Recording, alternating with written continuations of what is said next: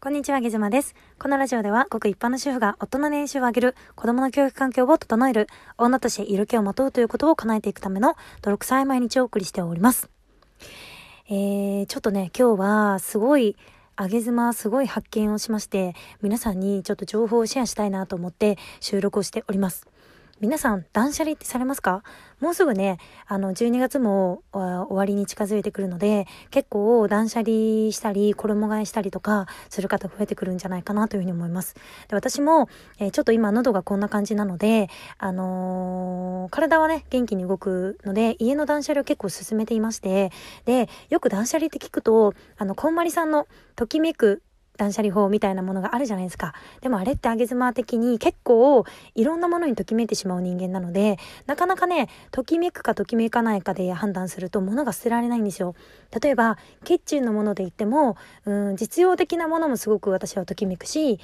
えー、かといってデザインが可愛らしいものとか気に入っているものもときめくし、何か思い出があるね、ものっていうのもときめいちゃうので、結構ね、そこら中にときめくわけなんですよ。だからなかなかその判断だと、物が捨てられないなっていうのがありまして、で、あげ妻は、ふと、えー、下着のボックスをこの前見てですね、あ、これちょっと断捨離したいなっていうふうに思い立って断捨離を始めました。で、あげ妻はどういう基準で断捨離を進めていったかと言いますと、えー、これを着たら自分の温温度が上がるか上がらないかっていうので断捨離をしてみたんですね。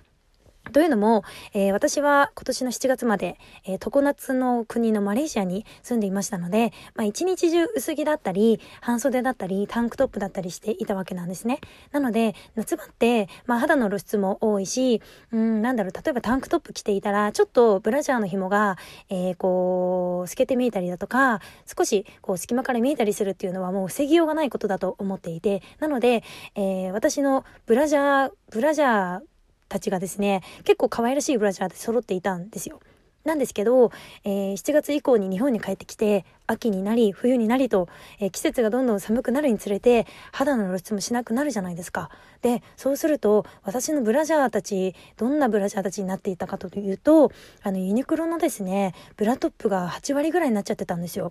で、男性の方ってブラトップあんまり、えー、ご存知ない方もいるかなと思うので、ちょっと説明をさせていただくと、ブラトップっていうのはイメージ、あの、タンクトップの内側にパッドがついてるような感じです。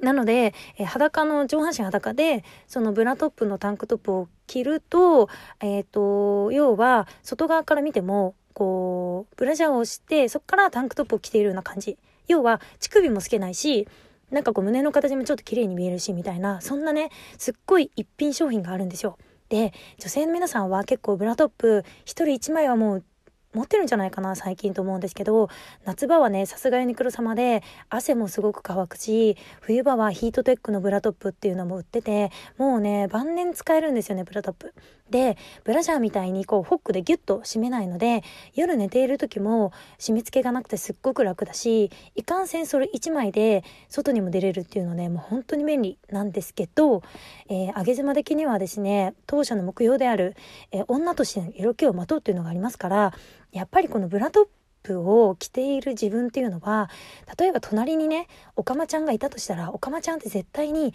セクシーなブラジャーをつけて寄せてあげてるわけじゃないですか。で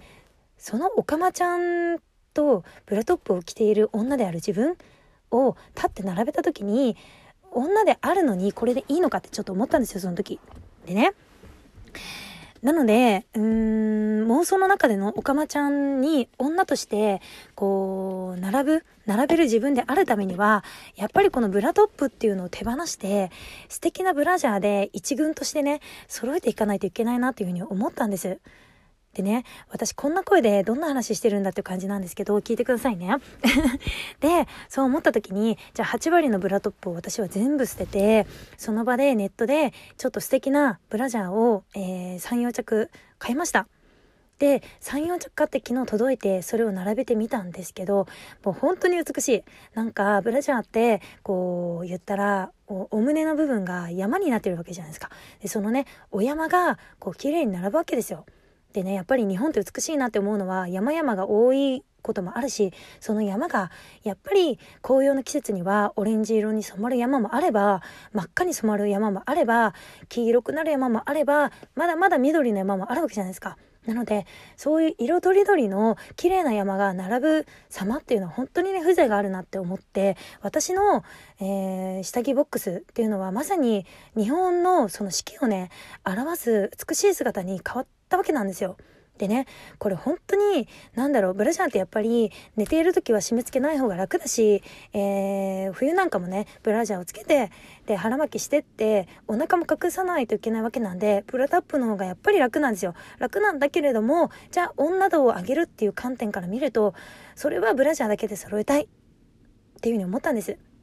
でね、今日はこれを収録して、えー、あげずま流のこの強制女度を上げる断捨離をシェアさせていただきたいなと思ったのは、これっていろんなところに使えるなと思ってて、例えば、あげ妻は前回、あ、前回じゃないか、えっ、ー、と、以前に、あの、女性はね、ぜひティーバッグを履いてくださいっていうね、熱いメッセージを配信で流したんですけれども、えー、なので、あげ妻的には、えー、ショーツの方は結構女度は上がってると思ってたんですけど、今回ブラジャーが全然だったっていうこともあるし、えー、自分の、えー、じゃあ、外着、洋服を見てみたとしても、ジムに行ってるっていうのもあって、やっぱりね、動きやすい服、運動着が多いんですよ。でも、これは女度上がるかどうかって考えてみたときに、全然女度が上がらないなって思って、今日は、えっ、ー、と、お家に帰ってからね、洋服の方を女度が上がる服だけっていうのだけ残して、ジムの洋服は最低限にして、あとは全部誰かにあげるなり、メルカリで売るなり、処分をしたいなというふうに思いました。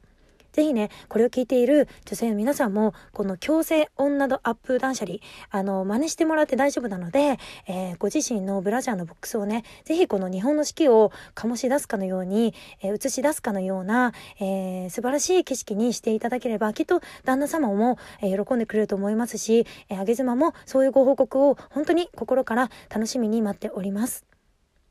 何の話だったんだ？さようなら。バイバイ。